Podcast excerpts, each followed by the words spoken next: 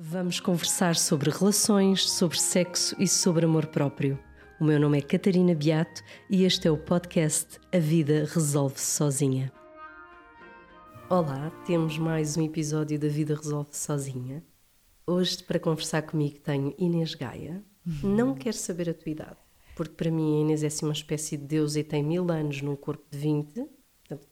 Esconde, guarda Olha, para adoro, ti. adoro. Guarda para ti. É uma mulher lindíssima, mas não, é, não foi nessa condição que a convidei. Inês Gaia é psicóloga, terapeuta, professora e autora. Neste momento acabou de lançar o livro Sagrado Feminino. Tem como propósito de vida apoiar mulheres nos seus processos de autoconhecimento e é nessa condição que faz várias formações e retiros. Não farei disso segredo, sou tua aluna no atual Gaia Circle e ouvi uma frase na tua primeira aula que me marcou. Esta é a era do feminino. E não falamos apenas das mulheres, mas da questão energética. E antes de seguirmos conversa, porque eu acho que tudo aquilo que falas no fundo é amor, é o tema deste podcast, mas explica-nos isto do feminino. O que é isto desta nova era, deste lugar onde estamos agora? Então, para já, muito obrigada pelo convite. Estou assim a sentir-me muito, muito honrada de, de fazer parte deste teu novo projeto, porque te admiro muito e admiro-te muito por uma razão muito simples. Eu acho que tu és uma mulher muito autêntica no teu propósito e falas, falas a tua verdade. E eu acredito muito que aquilo que toca verdadeiramente as pessoas e que as transforma é a nossa verdade. Então, Sim, não tô- tenho dúvida. estou mesmo feliz de poder eh, contribuir também com a minha verdade neste teu projeto tão verdadeiro. Por isso, obrigada. Inês. E em relação a essa pergunta que tu me colocas do feminino, então eu acredito que esta é uma era, não é só uma era das mulheres, é uma era do feminino nas mulheres e nos homens e no mundo. Hum, acredito que nós vimos, estamos a completar um ciclo onde o mundo, a sociedade, principalmente a sociedade ocidental, se ah, regeu por ah, uma energia muito masculina Por necessidade, não é? Muito Por por questões necessidade. produtivas. Sim, por necessidade, ah, pela própria construção histórica, não é? Nós vimos de uma história, não é? nós temos uma herança histórica ah, onde o, o- o patriarcado teve uma grande influência na construção da nossa sociedade capitalista, enfim, da ciência, tudo, todo este paradigma que nos rege há umas boas centenas de anos, mas hum, este- estes valores deixaram de funcionar e esta polaridade mais masculina foi se tornando cada vez mais desvirtuada. Então eu acho que o mundo como nós o conhecemos deixou de funcionar como ele é. E a violência, a agressividade, a, competição já não nos está a levar a bom porto. Tu dizias uma coisa muito engraçada que é, atualmente eh, todos sentimos muita necessidade de autoconhecimento. Sentimos, é quase como se todos precisássemos de terapeuta, mas também todos procurássemos ser terapeutas. Portanto, esta questão de esta necessidade de autoconhecimento significa também que outras necessidades já foram alcançadas em termos de sociedade, não é? Vivemos mais confortáveis, temos essas questões. E, portanto, passamos a ter novamente mais espaço para descobrir este feminino.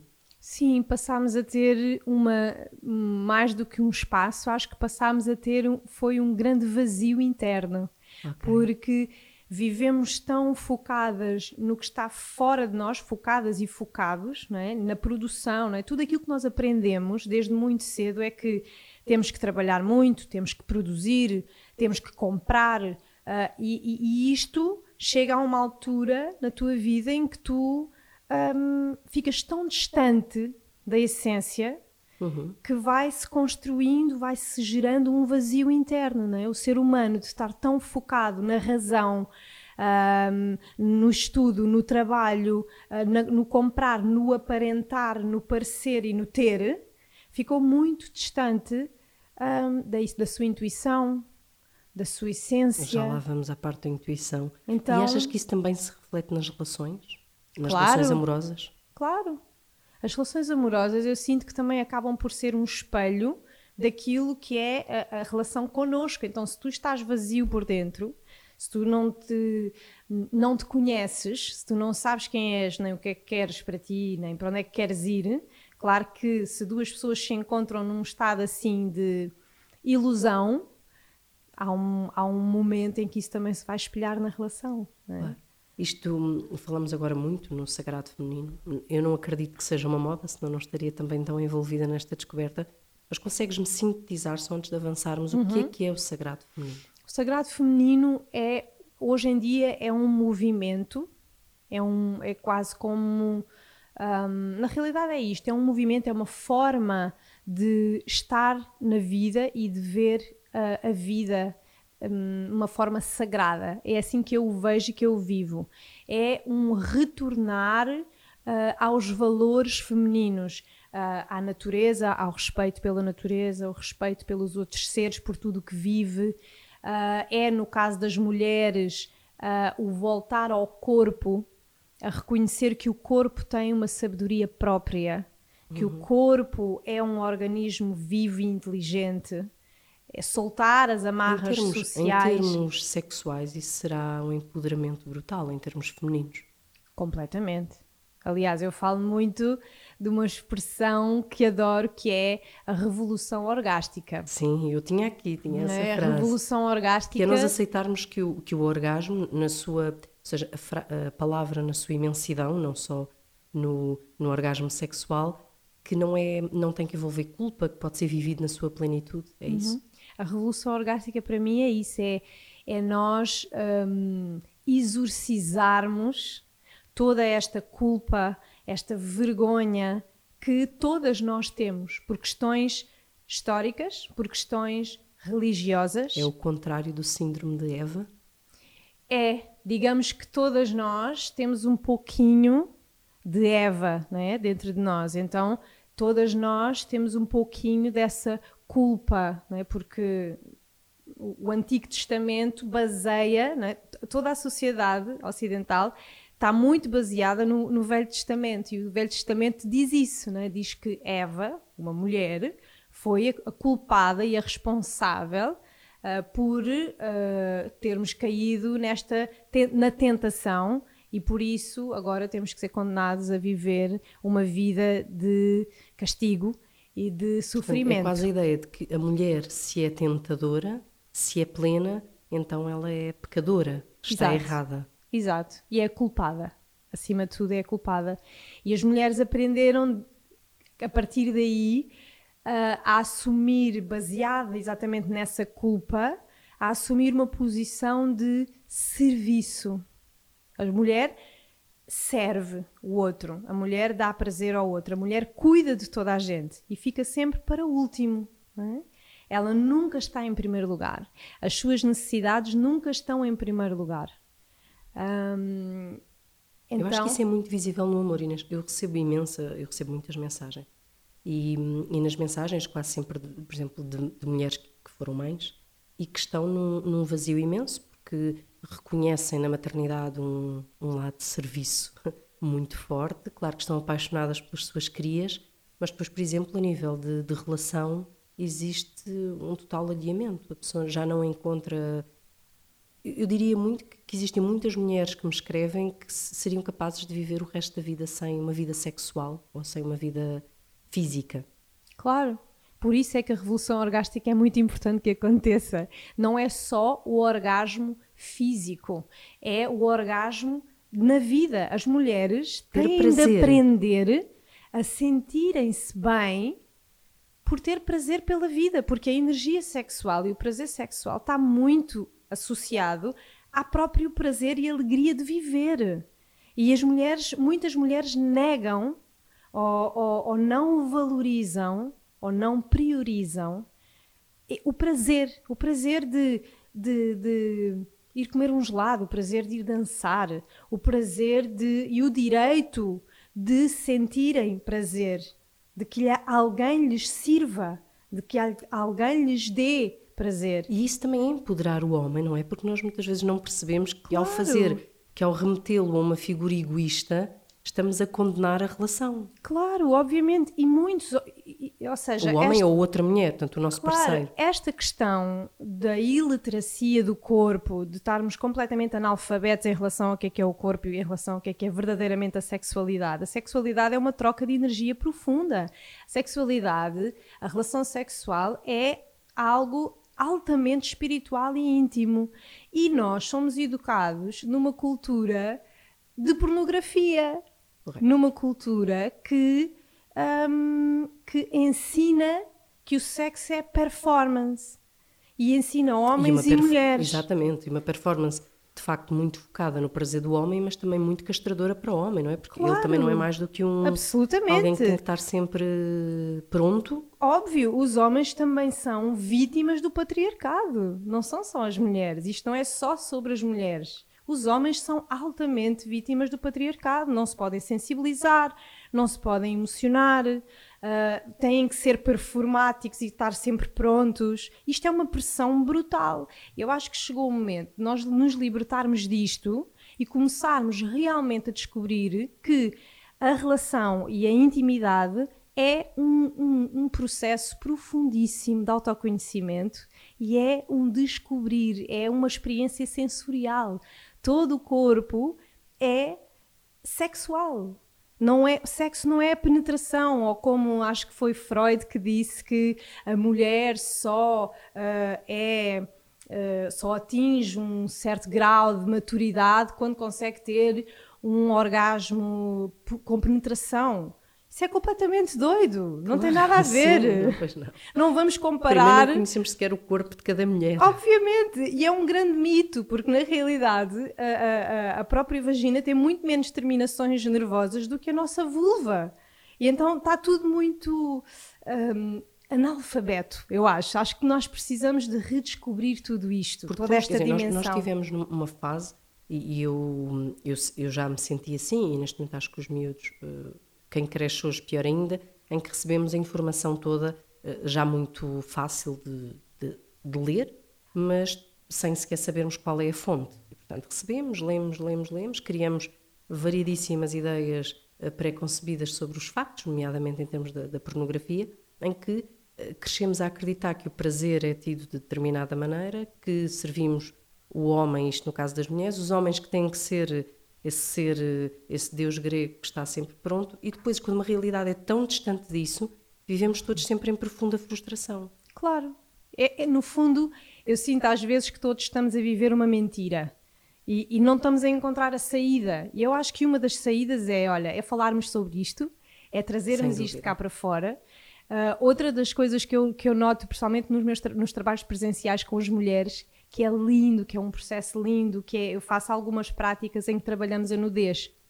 E quando entramos nesse campo da nudez, hum, é uma magia que acontece, sabes? Porque todas, todas as mulheres têm, e eu acredito que os homens também, têm muitas ideias pré-concebidas e muitos complexos com as questões do corpo, não é? Sim, isso, isso é outra das questões que eu acho que é altamente hum, penalizador na relação com o outro. Uhum. É o momento em que eu tenho, se eu tenho vergonha, nunca, nunca conseguirei entrar naquele ponto da intimidade em que é tudo tão, tão profundo. Mas dizias-me, e há um trabalho em relação à nudez Sim. e há uma percepção da normalidade. É, quando, quando entramos nesse, para já, primeiro é aquele desconforto, é? claro. aquela vergonha, vem tudo ao de cima, né? e é uma coisa tão simples. Quando, quando, quando nos despimos, é um gesto tão simples, mas que traz tanta coisa ao de cima. E quando as mulheres se despem, acontece sempre uma magia que é nós começamos a observar-nos e a perceber que, uau, todos os corpos são belos. Não, ninguém está a medir, ninguém está a competir. Mas sabes que eu cheguei ao sagrado feminino nessa minha busca, não é? Uma das minhas curas tem a ver com essa relação com o corpo. Uhum. Um, e, e, e engraçado ver essa normalidade, ou eu não sei muito bem qual é a palavra perfeita para isso, mas essa questão da nudez enquanto beleza do corpo, enquanto percebermos que todas somos diferentes. Uhum. Eu acho que isso, a nível da relação com o outro, iria melhorar tanto. Se cada mulher percebesse que quando está nua é muito bonita, uhum. a relação uh, com o outro ia mudar radicalmente, não é? Completamente.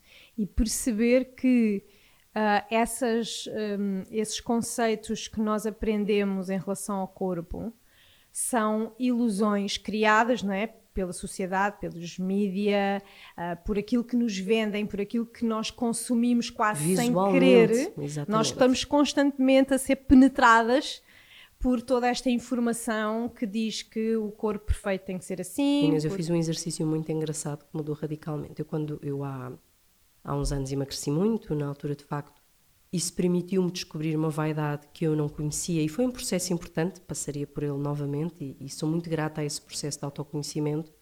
Mas nessa altura o meu Instagram estava cheio de mulheres um, de um determinado tipo físico. E quando eu voltei a engordar, uh, eu olhava e, pensava, e sentia-me de facto muito menor, muito castrada por aquela imagem. De repente fiz a experiência. Eu tirei muitas daquelas mulheres que seguia e substituí-as por outras com formas físicas diversificadas. Ninguém está aqui a dizer que de repente uhum. todo o meu Instagram era, era tamanho XL para eu achar que até estava bem. Não era isso. Eram todas diferentes. E como isso mudou a forma como eu olho para mim. Uhum. E como isso mudou a forma como como eu me relaciono na intimidade. Eu acho que, assim como eu, tantas mulheres que acham que são mais ou menos amadas consoante a sua imagem nua. Claro. Eu acho que a pressão nas mulheres é muito, muito grande e é muitas vezes até maior nessa questão do corpo e da imagem do que para os homens. Né? A, a pressão de, de, de ser perfeita e de ter que ser perfeita. E agora voltamos outra vez aqui à história da, da, Eva e da culpa, é? parece que tu tens de atingir a perfeição para teres as migalhas. Para ser é? merecedora. Para seres merecedora. É? Para teres um pouquinho de amor, para teres um pouquinho de atenção.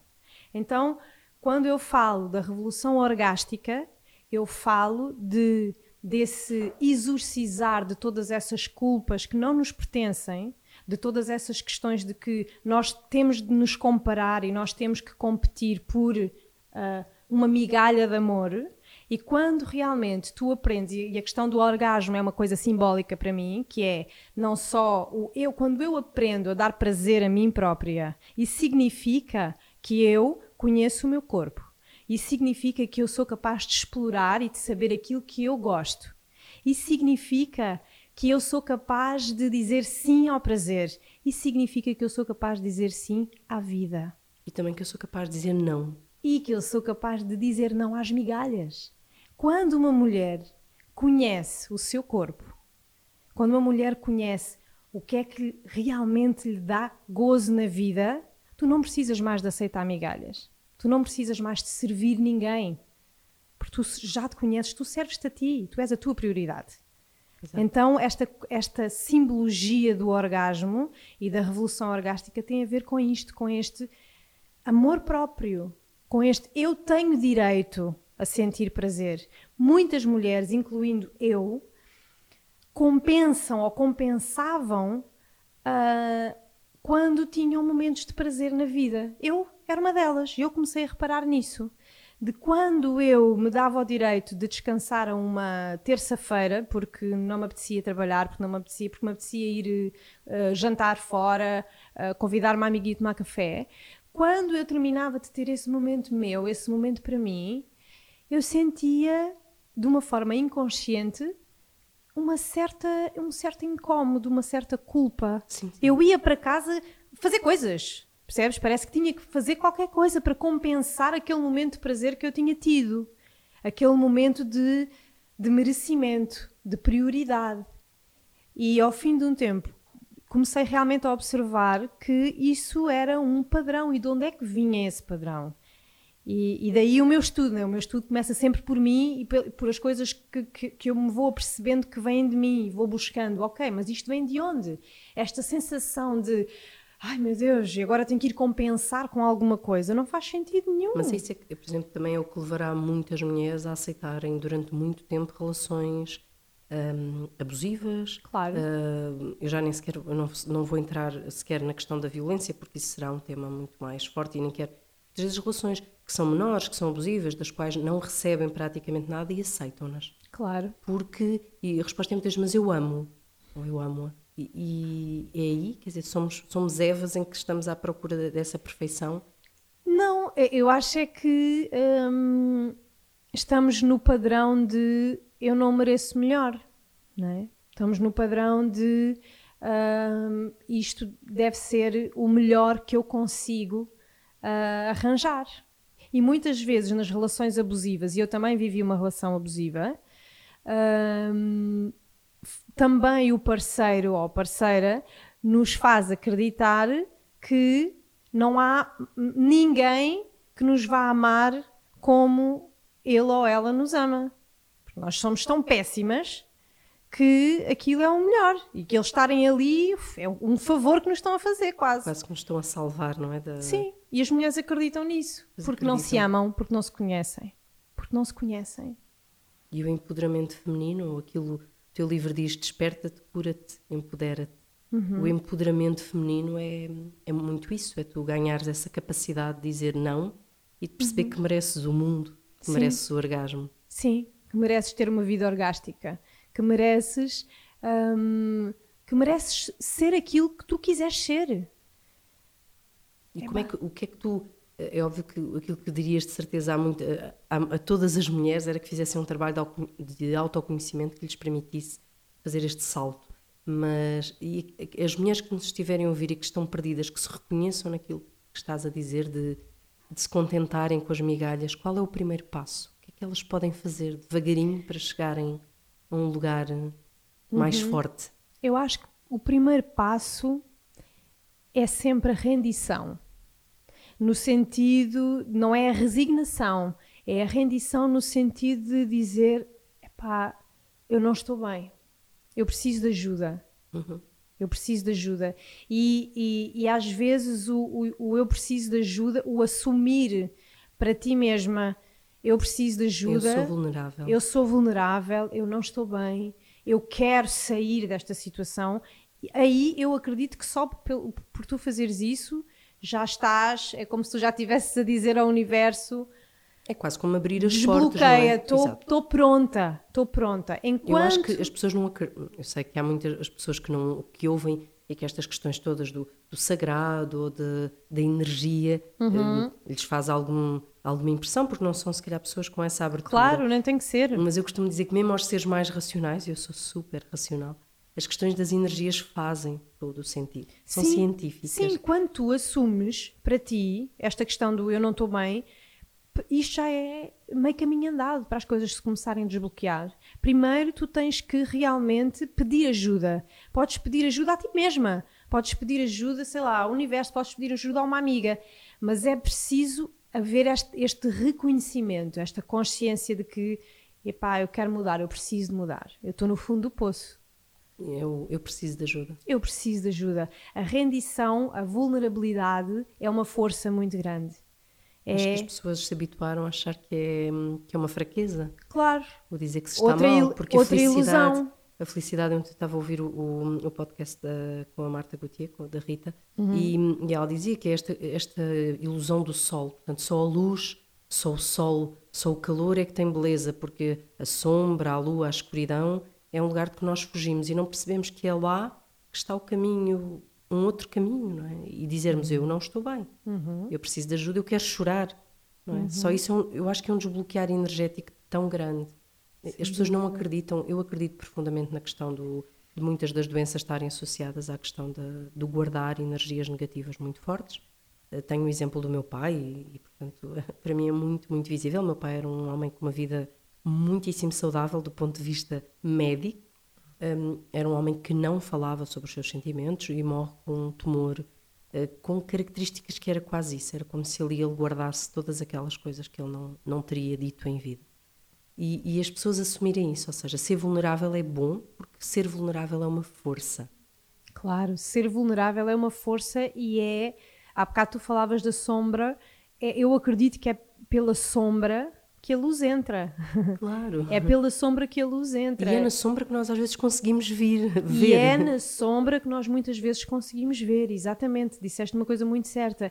E, e sem nós abraçarmos também essa sombra e sem nós darmos um espaço a essa sombra, não vamos não vamos alcançar uh, o bem-estar e a felicidade. Tu tens que dar um espaço e um lugar também àquilo que é a tua sombra, também, também àquilo que tu não consegues lidar. Portanto, não... As mulheres e os homens que nos ouvem, que sentem isso, o primeiro passo é esse: é assumir. Assumir. Assumir. Pedir ajuda. Pedir ajuda. Assumir, eu não estou bem, eu preciso dar uma volta à minha vida. Isto já é muito bom, já é um grande início. Okay? E o que é que vem depois? É abrir o coração, eu acho. Acho que é muito importante é abrir o teu coração, seja em terapia, seja com um amigo, seja. Eu sempre que uh, estive nessa situação de abismo, de, de estar no fundo do poço, um, saí de lá quando decidi abrir o meu coração para alguém. É o dizer a verdade? Dizer a tua verdade. Sim porque a partir daí é mais fácil perceberes o, o que é que precisas, quais são as. o que é que está em falta, não é? Claro, e eu acredito que as crises são fundamentais na nossa vida. As crises uh, levam-nos exatamente para um lugar de autoconhecimento não existe essa coisa de viver sempre bem, sabes? Aquelas pessoas que está sempre tudo bem. Isso para mim não é real, não existe. E as crises, os momentos de introspeção, às vezes não tem que ser uma depressão, uma coisa super uh, intensa, mas os momentos em que tu estás mais recolhida, mais para dentro, ou triste, ou melancólica, são, para mim, são terrenos muito férteis para tu te descobrires, para tu perceberes o que é que está lá na sombra, né? no que é que está lá no inconsciente, o que é que está aí para ser visto, para ser aceite ou para ser melhorado, transcendido. Então, esses momentos de introspeção para mim são fundamentais. E eu vejo a vida muito como uh, uma respiração, né? em que nós inspiramos e expiramos, em que nós expandimos, mas depois contraímos. E este para mim é um movimento da vida, a seguir a seguir a um expansão. recolhimento, a um momento de introspeção, a um momento mais profundo, vem de certeza um momento de expansão, um momento em que muitas vezes tu até eh, renasces é, das cinzas e vens um, transbordar aquela tua aprendizagem. Na minha vida é muito assim e no meu trabalho também. Eu tenho os meus momentos profundos de introspeção, de processo interno, uh, em que desapareço assim um bocado e em que estou a viver aquilo e o que é que aquilo me está a trazer. E depois sei que vou trazer isso cá para fora, que vou trazer essa aprendizagem, essa experiência para, para quem me lê, para quem me ouve. Por exemplo, noutras mulheres, as mulheres uh, têm um momento de recolhimento, vou falar no feminino, porque uhum. também sou mulher, mas, por exemplo, numa dor amorosa tens um momento de recolhimento, eu luto. Uhum. E depois, a partir de de que fase é que esse recolhimento deixa de ser um recolhimento e passa a ser um lugar do qual tu tens que sair? Ou seja, é, é assumir esse, essa vulnerabilidade, assumir a necessidade de recolhimento, mas onde é que está aquela fronteira do não podemos lá ficar para sempre? Uhum. Onde, é que, uhum. onde é que depois nós, nós não podemos estar em apneia, não é? Inspiramos, mas há alguns temos que expirar, não é? Como uhum. dizias. Certo. O que, é que, o, que é que, o que é que se poderia dizer a alguém facto assumiu essa vulnerabilidade, esse recolhimento, diz: Mas eu não consigo sair agora deste lugar. Uhum. O que é que falta aqui? É a verdade dessa pessoa? É alguém que a ajude? Hum, na verdade, eu sinto que esse tempo é, é sempre muito subjetivo e diferente é para cada pessoa, cada para cada mulher. Há mulheres que vão precisar, depende também de como é que terminaram, qual era o que tipo de relação. Uh, tudo depende de mulher para mulher, de pessoa para pessoa. Cada pessoa tem o seu tempo. Eu acho é que tu Uh, eu acho que a maestria está em tu começares a perceber os sinais. E há sempre sinais. E aí é sempre uma escolha. Há sinais uh, dentro de ti de que um, já deu, já foi o tempo do recolhimento e que agora precisas de um pouco de coragem Exato. para voltar à vida. E tu começas a perceber Tu sentes esses sinais? Eu acredito que sim, que nós... Inês, és a primeira pessoa que eu acho que se eu dissesse a minha frase da vida resolve sozinha me perceberia logo. Porque eu digo às pessoas que esta questão da vida resolve sozinha não é ficar lá está no momento do recolhimento eterno à espera que o mundo aconteça. É o estar suficientemente calmo e com as areias, as areias e as poeiras assentes para que possamos ver os sinais. Claro. E os sinais são fundamentais. E a maioria das mulheres, voltamos quase ao início da nossa conversa, eh, estão tão aliadas, tão largaram tanto a sua intuição que isso depois reflete-se nas questões da maternidade. Eu acho que nunca houve tanta mulher a pedir ajuda para decisões tão. Às vezes, quando as pessoas perguntam, mas durmo com o meu filho, não durmo com o meu filho, vou fazer certo, vou fazer errado, eu digo, faça o que funcionar na sua Claro, família. eu respondo sempre a mesma coisa. O que é que funciona para ti? Claro. Ou, o que é que isso te faz sentir? Faz-te sentir bem? É porque não há uma fórmula. Não há uma fórmula, nem no amor, nem na receita. maternidade, nem em nada. Não há uma fórmula para nada. Eu acho que a verdadeira fórmula é a tua, é aquela que tu vais encontrar. Eu acredito que todas somos e todos somos alquimistas, magos, li, magas. somos todos bruxas. Todas somos bruxas, temos que ressignificar estas palavras todas, parar de ter medo das palavras e de atribuir às Nós não queremos ir para a palavras fogueira. Aqueles sentidos, porque já não precisamos ter medo, já não vamos ser perseguidas, já podemos. Já, eu acho que já, já chegámos a um momento em que podemos recuperar os nossos dons intrínsecos. Inês, Não- E o que tu queres dizer com isso é quase que se cada mulher, e os homens também, mas falamos no feminino porque é, é essa energia que está aqui, mas se todas nós conseguíssemos parar de procurar as respostas fora e ouvíssemos o, o que está aqui dentro, porque nós temos um, uma um fonte GPS interno. Claro, que faz Claro. parte. Temos uma intuição brutal, que, por exemplo, não podemos procurar enquanto não somos mães, mas depois de um bebê nascer, Uhum. eh, estará lá como estará em qualquer outro animal. Que numa relação, se estivermos em silêncio, percebemos que ela já acabou, não é? Mesmo quando achamos, mas eu continuo, não sei o que é que é de fazer, se desisto. E nós sabemos, de facto, a Nós resposta. sabemos tudo. Nós sabemos. Eu acho que nós sabemos tudo e, e sempre. Temos é sempre a escolha de acreditar nisso e seguir o coração, e muitas vezes seguir o coração é, é a decisão mais difícil. exige coragem. Exige coragem, exige vulnerabilidade, aquelas coisas todas que às vezes são muito, muito mais difíceis do que fechar os olhos e vamos lá seguir em frente, que isto depois logo passa, mas só que não passa, não é? Hum, então eu acho que é isso, é, nós, eu sinto que nós neste momento estamos assim num momento de, de verdade, verdade, para toda a gente. Toda a gente vai ter que lidar com a verdade, porque senão vai adoecer. Somos todos malucos. Assumimos isso Somos daí... todos malucos, somos todos únicos e somos todos sábios. Só temos de confiar nessa sabedoria interna. Temos que começar realmente a perceber que quem tem as respostas somos nós, verdadeiramente. Nós podemos precisar de ajuda muitas vezes. E precisamos, Sim, como é precisamos uns dos outros. Até ajuda médica, por exemplo, Ajuda falavas nas depressões. As depressões são muitas vezes questões químicas Claro, e não de tristeza e não se- profunda. e não se brinca, não se brinca com isso. É importante validar, hum, validar as nossas emoções e procurar os caminhos que funcionam para nós, ok? E uma coisa que funciona para mim pode não funcionar para ti. Agora, o que eu sinto é que hum, precisamos de silenciar mais para ouvir melhor. Sabes? Precisamos de silenciar mais e perguntar, pá, espera aí. Antes de eu entrar já aqui no Google ou no perguntar a alguém, ou- deixa-me lá perguntar a mim. Sabes? Sim, antes do Google, dos grupos de Facebook, Dos até do WhatsApp de- com as amigas.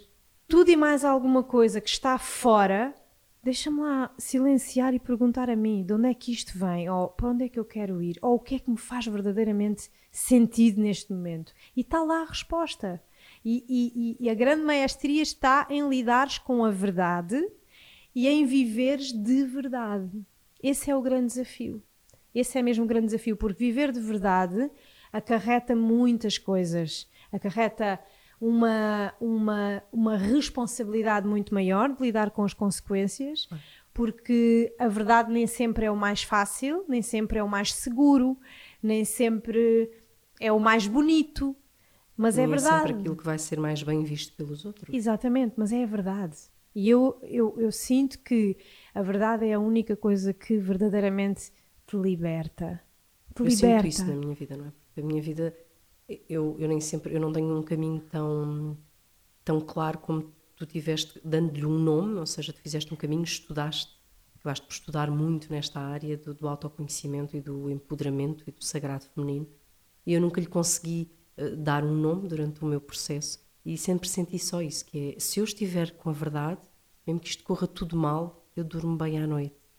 E foram processos muito difíceis, alguns, mas é engraçado porque sinto, sinto muito isso, essa questão da verdade. Mas eu gostava que falasse um bocadinho mais sobre esta frase do somos todos bruxas. desta questão da intuição, Uhum. que é, é esse silêncio de que falas, é a capacidade de percebermos que temos muito mais sabedoria do que aquela que imaginamos. Sim, é muito por aí. Temos muito mais sabedoria do que aquela que nos ensinaram e que nós acreditamos. Eu acho que quando ah, aprendemos a silenciar e a confiar nessas, nessa voz da intuição, hum, eu, eu vejo a intuição um bocadinho como um músculo e como o ginásio. É preciso É preciso treinar. treinar, é preciso persistir. Porque o que é que acontece muitas vezes? Nós hum, vivemos tão centradas no corpo mental, não é? na mente, ah, demos tanto poder à mente, porque porque foi assim, não é? Na nossa, na nossa vida, na, na própria sociedade, é, é tudo tão mental e tão racional e tão lógico que tudo que não tem uma lógica imediata, a mente, ou o ego, como quiser chamar, vem e traz a dúvida. E, o que eu- e a intuição funciona muito assim, pelo menos para mim, esta é a minha experiência. Ahm, é como um GPS interno, uma bússola interna que me diz: olha, não vais por aqui. Ou então, ah, vai por ali. Sabes? Tipo, fa- vai falar com aquela pessoa. Isto é uma, é uma sensação. A intuição é como que um sentimento, é uma sensação que se gera de uma, uma certeza imediata que é ali, ou que Mas às não vezes é. nas relações vão-nos fazer acreditar que a nossa intuição está errada. Claro. Mas o, o que é que nos faz acreditar que a nossa uh, intuição está errada? É a mente. Portanto, a, a sensação vem no imediato. E logo a seguir, se tu deres muito tempo ou se tu deres um bocadinho de tempo, a mente vai fazer ali umas, umas hiperligações e vai perceber se isto tem lógica ou não. Se não tem, vai começar, tu vais começar a pensar e a pôr-te em causa e Claro. a dizer, mas, mas de onde é que isto vem? Não, isto não faz sentido nenhum. Mas quem é que me diz a mim que isto é assim, ou que é para ir naquele E sentido? naturalmente, imagina que estamos a falar de, de uma relação amorosa, o outro, se perceber, que, quer dizer, irá manipular-nos também para que nós não, não, não estejamos a acreditar, a acreditar na nossa intuição, se de facto também não for uma vontade partilhada. Imagina que eu sinto que a minha relação não, não é por ali, não é ali que devo ficar. E expresso isso e outra pessoa diz: Não, mas que disparate, eu estou aqui sempre te, eh, continuo a amar-te, aquelas promessas de amor ou que- de que todos. Acho que todas já vivemos uma história Claro, assim, ou várias, claro que sim. infelizmente. Claro que E sim. nós, lá está, dizemos, não, eu é que sou doida, eu é que. Claro, mas houve, aquela pessoa pode estar em absoluta verdade Com ele. com ele, não é? Com ela, não é? A pessoa está a dizer, não, mas hum, para mim não faz sentido nenhum o que tu estás a dizer, porque nós até estamos bem, porque até funciona, damos-nos bem, não discutimos, está, está tudo bem. E ela está a expressar a sua verdade. Está tudo certo. A questão é, qual é a tua verdade? E que não tem que ser igual, nem o outro tem que estar a fazer aquilo para te fazer mal, não é? Exatamente, ou para te manipular. Pode não, nem ter nada a ver com manipulação. Tens razão. pode ser absolutamente a pessoa estar a partilhar a sua verdade. A questão é que há sempre duas verdades. Mas nós é? temos tanta dificuldade em aceitar essa questão das duas verdades, Sim, não é? As mulheres sofrem tanto por perceber que às vezes pode ser mesmo verdade que aquela pessoa acredita e que te ama, mas isso pode não ser suficiente para ti claro, e não tem mal. claro. A tua verdade pode ser outra. A tua verdade pode ser, para mim acabou. Para mim já não faz sentido. Ou eu não sou feliz aqui. Ou eu não sou feliz aqui. Mas esse silêncio eh, pratica-se, a intuição pratica-se, como dizias, porque é também um músculo. Sim, sim. A intuição pratica-se porque a intuição ficou, hum, digamos que adormecida por, por darmos tanto poder ao corpo mental. É como se vamos, vamos fazer assim, tipo uma imagem. Existe, imaginemos que a intuição fica aqui no coração, não é? Nós associamos um bocadinho, não é? Que é Associamos- ao peito, ao sim, coração. Sim, Porque eu sinto, quando sinto uma intuição, sinto muito uma coisa aqui no peito, na realidade. É uma sensação meio que aqui, no coração. Então, nós demos tanto poder à mente que é como que o coração está meio que acoraçado, sabes? Com uma coraça. E nós precisamos de ir derretendo essa coraça. E nós vamos derretendo essa coraça à medida que vamos fazendo o quê?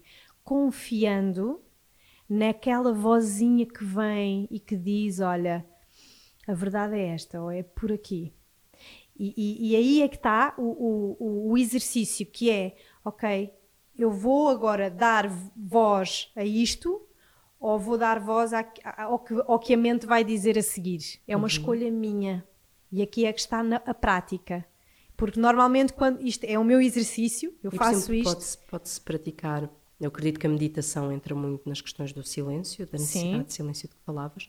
Mas sempre a seguir a um processo meditativo, escrever, o que é que pode ajudar uma mulher para quem estes conceitos são muito distantes? Uhum. Podes escrever, claro, se, se para ti a escrita é uma forma de tu estares mais próxima da tua essência de quem tu és. Eu, por exemplo, adoro escrever e muitas vezes ao escrever é que eu elaboro determinados temas Visualizas. ou visualizo e elaboro, integro coisas que só por pensar nelas não consigo integrar da mesma forma. Então, se calhar, escrever, escrever esses pensamentos, essas intuições, aquilo que tu sentes que pode ser uma intuição, pode ser uma boa ajuda, porque há algumas intuições que se repetem muitas vezes. É verdade. Não é? E que, e que são coisas que estão ali sempre. Já, mas nós fomos, nós fomos, de facto, falavas nessa questão da, da coragem. Eu tenho que ir a um tema, porque o Sagrado Feminino leva-me sempre aqui a um tema uh, que, que, é muito engraçado, porque nós, durante muitos anos, o maior sonho de qualquer mulher era não ter o período ou a menstruação. Portanto, fez-se tudo possível e imaginário para evitar este fenómeno físico, fosse tomando, fazendo, pronto, N métodos contraceptivos que poderiam, não estou a falar do seu caráter de método contraceptivo, porque esse é necessário e, e cada um fará a escolha que, que, que faça uhum, sentido no seu uhum. corpo e na sua história, mas falava que só com o intuito de não ter a menstruação, não ter o período. É óbvio que isto também tem uma história, não é? Porque a menstruação foi altamente incapacitante para as mulheres durante muito tempo. Também tem as questões do nojo, da vergonha. Mas eu já contei a minha história porque eu faço parte do grupo de mulheres que uh, tinha essa relação quase de nojo. De, não é? Eu tinha o período e isso é quase não, não, não vivi, nunca vivi mal com esse facto porque eu sempre senti como um sinal de saúde, mas o sangue em si eu tinha, tinha nojo. E aqui há uns tempos, durante a mudança, portanto não foi há, há muito, há, dois, há um ano, quando estive no processo de mudança, eh, veio a menstruação. Eu não tinha nada comigo e tinha um copo menstrual que me tinham dado, eh, que me tinham feito a oferta. E eu pensei: olha, é, é isto, olha, vou tentar. Não custa, vou tentar. E a parte de, de, usar o copo foi muito fácil, mas no momento em tirar o copo, isso envolvia eu ter que ter um contacto com o meu sangue muito mais próximo do que alguma vez tinha tido. E o engraçado foi a questão de perceber que o cheiro não tinha nada a ver com aquilo que eu tinha metido na cabeça por causa até do, do contacto com os tampões e com os pensos. Que não, era meu e que não era nada daquilo. E, e é engraçado que, que, depois tomei muita consciência também porque fui lendo, e isso foi isso que me levou também até ti, mas o perceber esta questão do ser cíclico, do uhum. aceitar a questão do sermos cíclicos, isto por causa das tais intuições e dos pensamentos Sim. que voltam de forma recorrente. Sem dúvida. O aceitar este, as estações do ano que de facto temos quase sempre as mesmas sensações e, e, e fugimos delas. Ou a sensação de necessidade de recolhermos, de fazer recolhimento no inverno, quase como se fôssemos ursos, não é? E, e, depois mais expansivo noutras estações do ano. E não perceber que isso tem uma razão física, científica, uhum, não é? uhum. é? E eu, eu acredito que nem toda a gente tenha que perceber e que, que aceitar isso dessa forma, mas é isso, nós temos estados cíclicos. Temos. E eu gosto muito também de falar da minha história, até para as, para as, pessoas perceberem, para as mulheres perceberem que eu sou uma mulher absolutamente normal. Tipo, eu não nasci não a achar, deusa. a achar que isto é tudo uma coisa. Não, eu tive. Aliás, todo o meu processo e todas as minhas feridas e as minhas dores foram exatamente elas que me trouxeram aqui. Olha, lá está, a sombra por onde a luz entrou.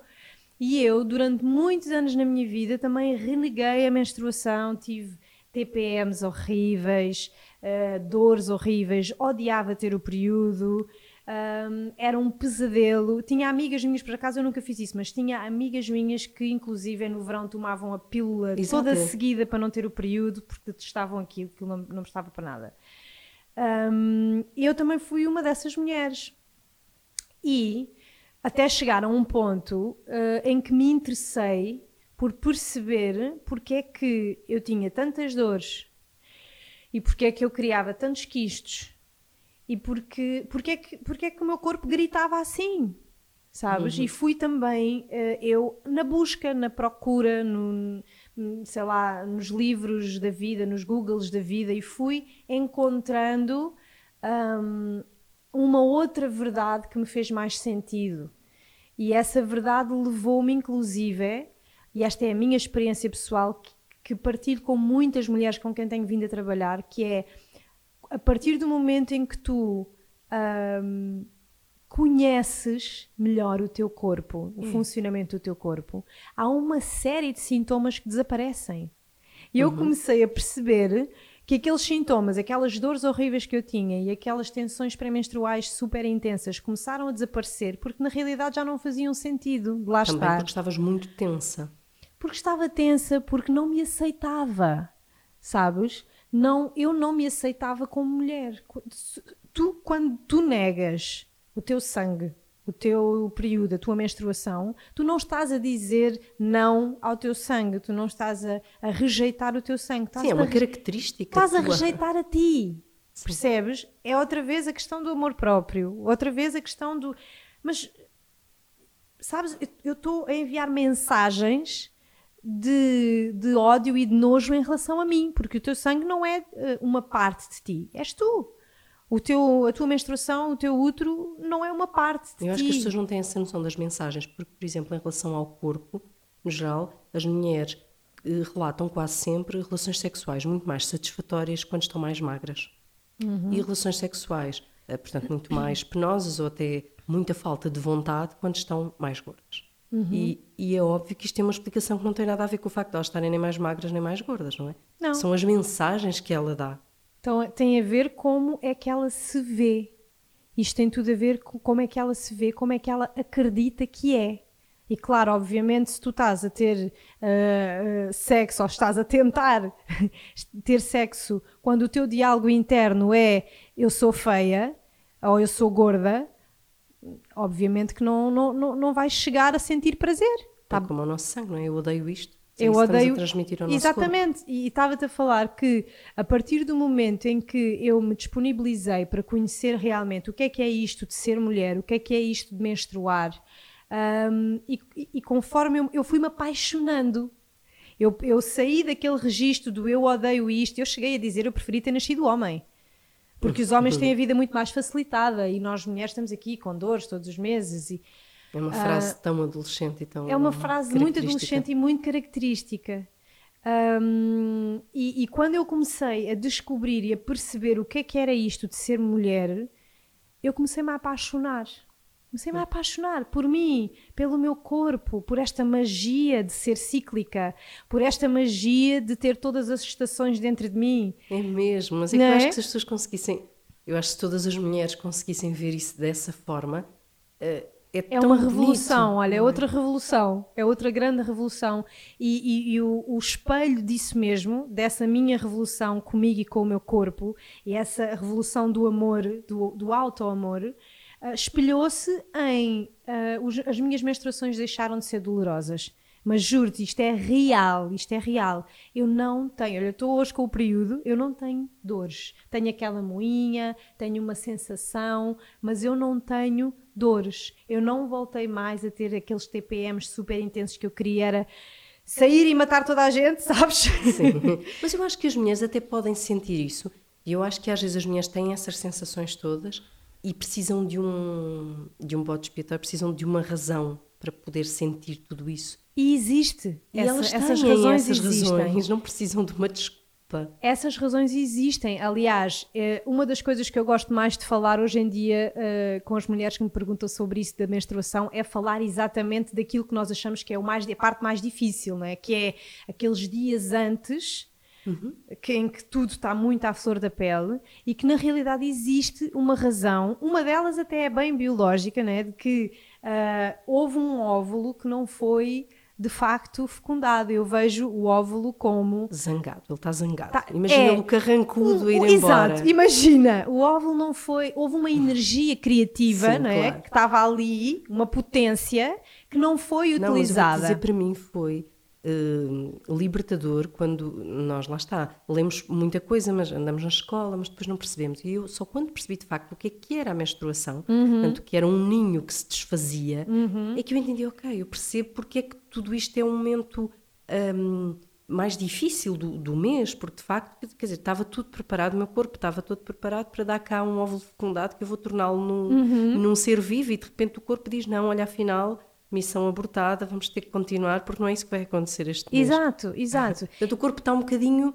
zangado tá, no, no, seu propósito. Há uma certa frustração claro. interna e nós sentimos, e nós claro. sentimos isso, sentimos essa sensação. Por isso, uma das coisas uh, mais interessantes que nós podemos fazer durante esses dias em que essa energia criativa ficou ali em suspenso e não vai servir para nada, é darmos asas à nossa criatividade. Isto ajuda imenso a passares aqueles dias mais difíceis uhum. de uma forma mais hum, gentil. Se tu usares a tua energia criativa para escrever, para pôr coisas no papel, ideias criativas. Ou mesmo as pessoas gostam de treinar, é uma altura que, que, não sei se têm a noção, mas há mais força física, exatamente por essa frustração Portanto, é, é, é, um, é um momento que normalmente permite, se a pessoa gosta, aproveitar esses dias de, de explosão antes de, porque depois Sim, há um recolhimento, não é? Claro, e ir, eu, eu, sinto essa altura já como um, uma altura de recolhimento mas se tu sentires de uh, gastar, entre aspas, essa energia Eu fazendo sinto. coisas que tu gostas, uhum. se for treinar é treinar, se for dançar a dançar, se for escrever. Eu, por exemplo, sinto que essa altura para mim é uma altura de muita criatividade. É uma criatividade um pouco caótica,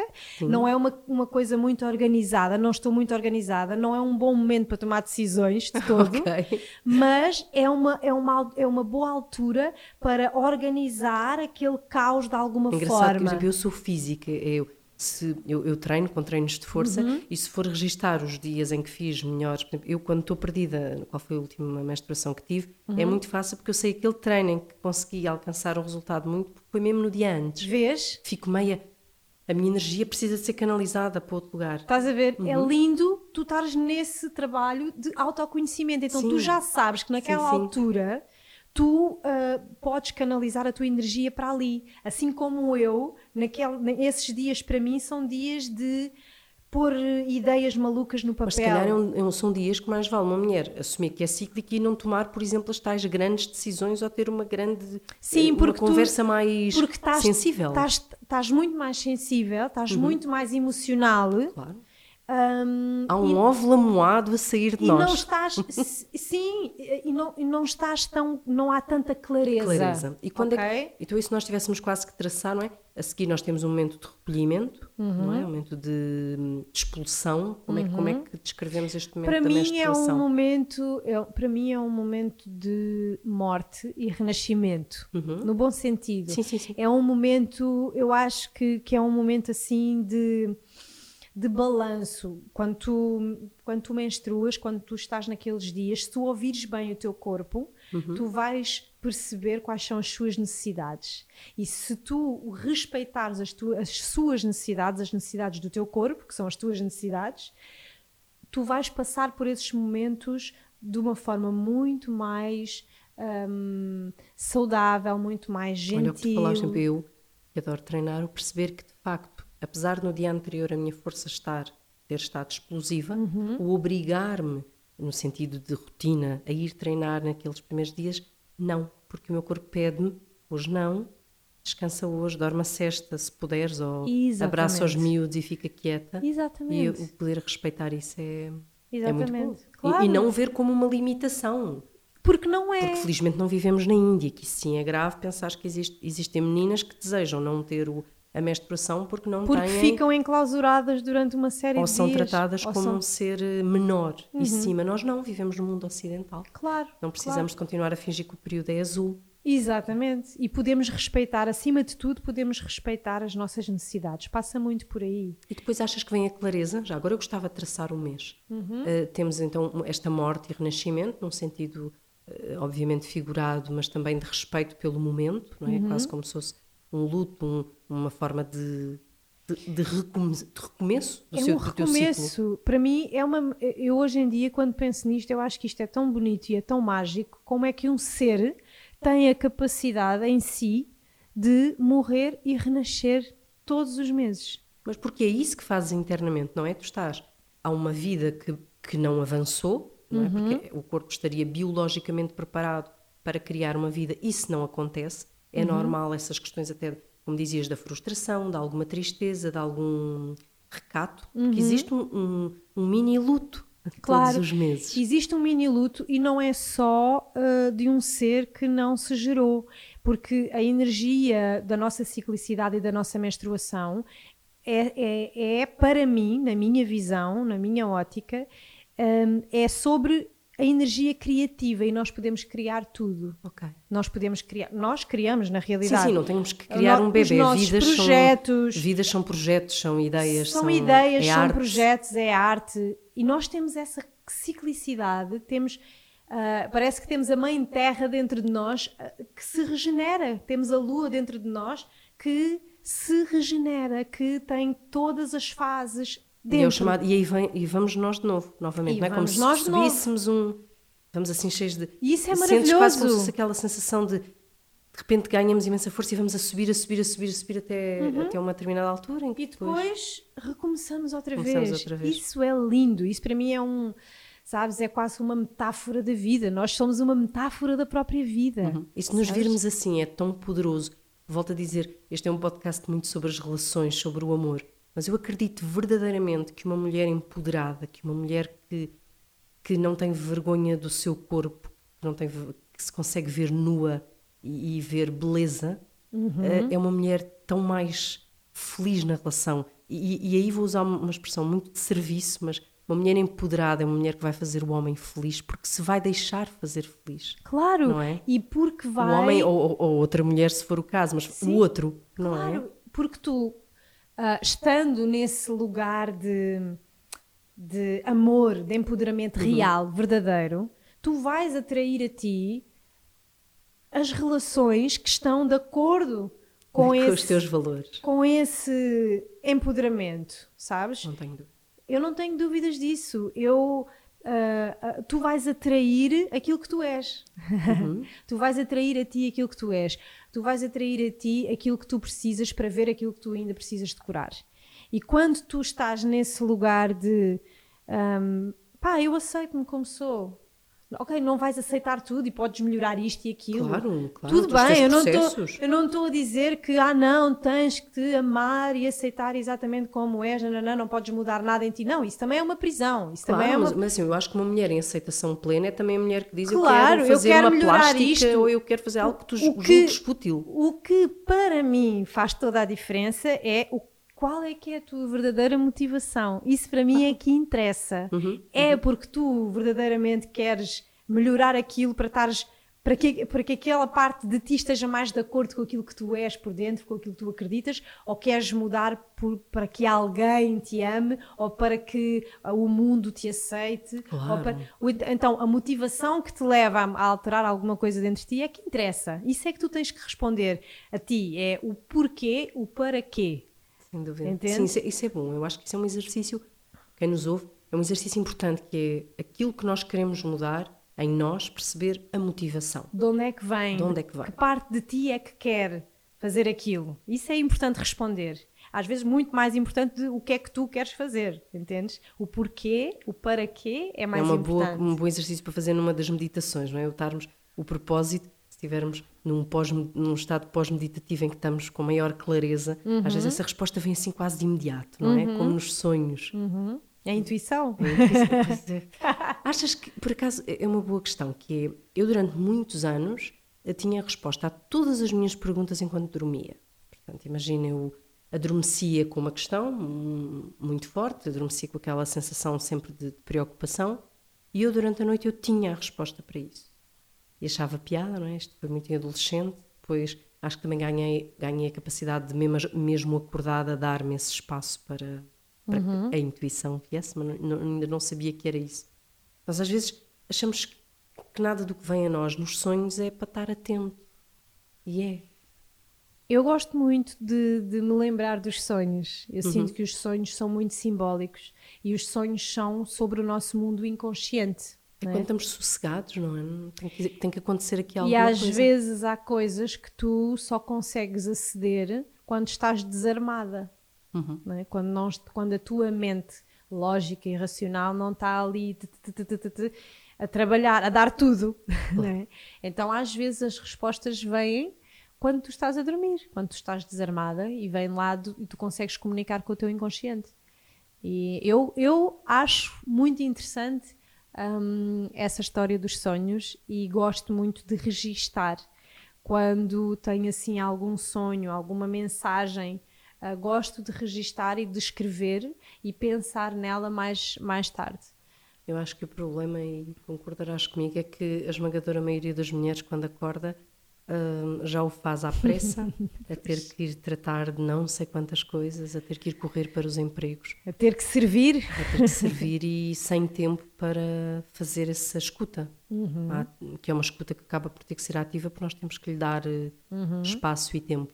Uhum. Uh, é difícil esta gestão do, do tempo no feminino, claro, uh, mas também passa no empoderamento por perceber que a responsabilidade não é toda nossa. Claro, é muito difícil encontrar uh, tempo e espaço para nós. A sociedade constrói-nos para nós não termos tempo para pensar por nós, para sentir por Mas nós. Mas quando crescemos, depois, se esse tempo surge, esse tempo cria angústia.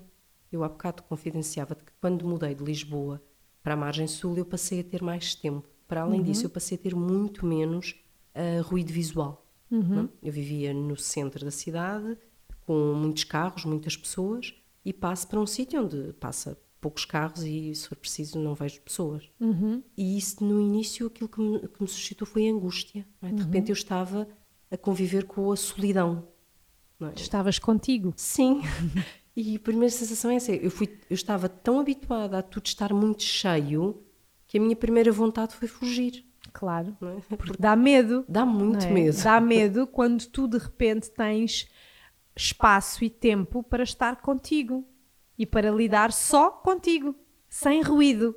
Exato, é assustador porque há aquela dor que nós andámos a negar e estamos a falar se de dores físicas que muitas vezes são chamadas de atenção, mas também das outras dores, das nossas feridas, uhum. e que nós andámos, quer dizer, tão, tão à pressa que essa dor vai ficando ali, porque também não é uma coisa que nos que sangre, não é? Que seja visível, uhum. e de repente fica ali, eu penso, ai, agora o que é que eu faço? Dores que, que estavam nas dores de adolescente. Que bom! Não, não teve piada, depois eu aceitei, não é, não é, não posso andar aqui só foi o melhor teoria. que te aconteceu, foi, sem dúvida. Foi, foi. Percebes? Porque eu acredito que a, a, maioria de nós adoece e entra em estados de burnout e de, e de limite porque não teve esse tempo e esse espaço para estar consigo, para se ouvir. E às vezes no, nos escutar. namoros e nos casamentos, que, principalmente que, que, já existem, de repente, por exemplo, passam, vão um fim de semana. Uhum. E a sensação é, olha, foi desastroso, porque de facto uh, imenso silêncio, não sabíamos o que fazer, mas isso é bom, não é? Convém forçar um próximo, porque isso também é um processo de descoberta na relação. Uhum. Porque às vezes o estar os dois em silêncio com tempo, uhum. uh, sem, sem os ruídos, que neste caso muitas vezes são os filhos, são as contas as para rotinas. pagar, as rotinas, uhum. os empregos, seja o que for. Claro. E, e nós achamos, ah, já, não, já não sabemos estar sozinhos. Às vezes vamos ter que reaprender, não é desistir logo. É mesmo por aí, é ter que reaprender a, a saborear também o silêncio, porque nem todo o silêncio tem de ser mau. Nem todo o silêncio é um sinónimo de ah, estamos distantes um, um do outro. Às vezes o silêncio pode ser muito prazeroso. Às vezes o, o estar. Uh, uh, eu, eu, eu, vivo isso, eu estou com, com, o meu companheiro há oito anos e, e, nós também vamos uh, fins de semana fora e às vezes ficamos algumas umas boas horas sem falar. Ou porque um está a escrever, o outro está a ler, cada um está na sua individualidade, mas estamos a partilhar a companhia um do outro. Isso não tem de ser mau, isso não tem de ser sinónimo de, de, de, termos algum problema, sabes? Às vezes temos essa coisa também de complicar demasiado. O respeito pela individualidade do outro. Sim, e de não, e de não, e de tudo ter que ser uma coisa em movimento e tudo ter que ser uma coisa preenchida. Mas eu não, recebo o muito silêncio essas também preenche. de mulheres angustiadas por essa por isso que leem como um vazio e que eu acho que não pode ser lido como um vazio, porque o outro lá está, tem a sua verdade, eh, estará a sentir as coisas de uma maneira, nós de outra, uhum. e, e, eu acho que o empoderamento, falas e o trabalho magnífico que tu fazes em relação às mulheres, passa porque hum, nós possamos estar nesse silêncio sem procurar qual foi a minha culpa, não é? Sem estarmos a ver o que é que está a correr mal. Claro! É? É, é- é- é mais uma vez eh, entrar nesse espaço interno e perceber este silêncio é um silêncio bom ou é um silêncio mau, ou um silêncio menos bom? E nós mais uma vez temos essa resposta, eu acredito que temos. E se é um silêncio bom, para que complicar?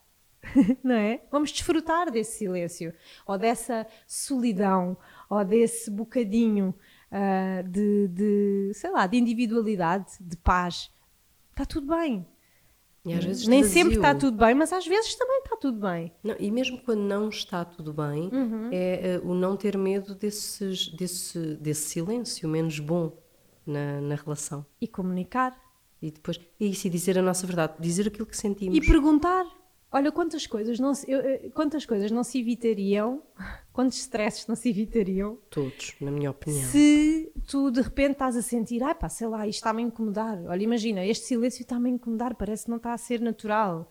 E dizeres, olha, está tudo bem, hum, sabes, estou-me a sentir incomodada com isto. Mas Quantas nós temos logo medo, é o medo de ser chata, o medo de, de uma resposta que não queremos ouvir, só que lá está, a verdade exige que não tenhamos medo. É o medo da verdade.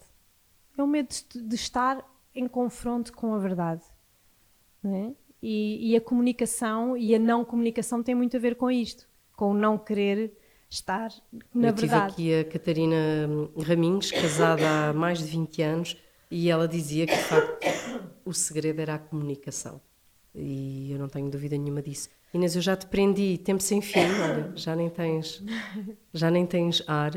Ahm, primeiro gostava de, de dizer que, que és uma mulher magnífica, aconselhar as pessoas que sintam e as mulheres que se tenham de alguma forma revisto nesta necessidade de autoconhecimento que procurem a tua página, porque de facto fazes muitas formações, também de um para um, mas em grupos de mulheres que têm o poder de muita energia feminina junta, claro que sim.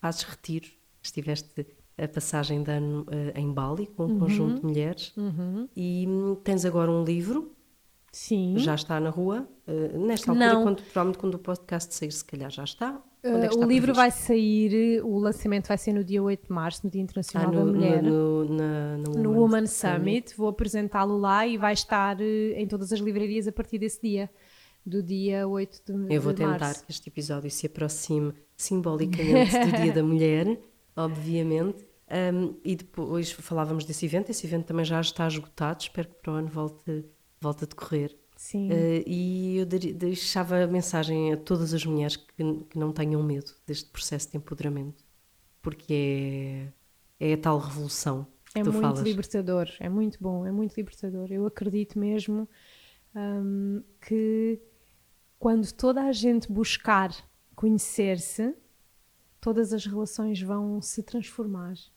No geral. no geral. Sim. É isso, olhem, e a vida resolve sozinha é mesmo isto, foi muito bom, uh, porque revejo-me totalmente. A vida resolve sozinha esta capacidade de ouvirmos a nossa intuição. Não percam isso e também não percam nem os episódios que estão para trás, nem os que vêm para a frente. E obrigada por me ouvirem. Obrigada, Obrigada, Inês. minha querida. Obrigada.